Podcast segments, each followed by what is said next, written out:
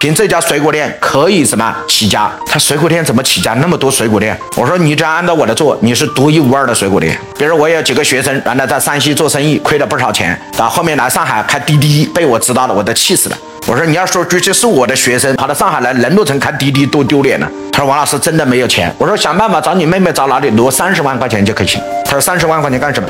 我说上海开一家最最最差的水果店三十万，凭这家水果店可以什么起家？他水果店怎么起家？那么多水果店。我说你只要按照我的做，你是独一无二的水果店。如何做？非常简单，让所有小区的人办一张卡，九十九块，这是我的会员。会员啥好处都没有，会员的好处就是你每次在任何季节都可以凭一块钱买我这个商店水果店的水果。什么叫季节性水果？夏天就是西瓜、凉瓜、香瓜，别人店都卖五块、八块、十块，哎，同不同意？我这店就一块，一块钱一斤。冬天是不是有那个甜的甘蔗？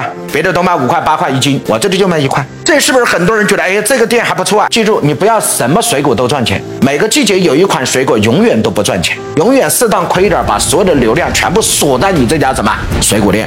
然后水果店只要贴一个标签就好了，贴什么标签？维生素 A、维生素 B、维生素 C、维生素 D 的标签就可以。啥意思啊？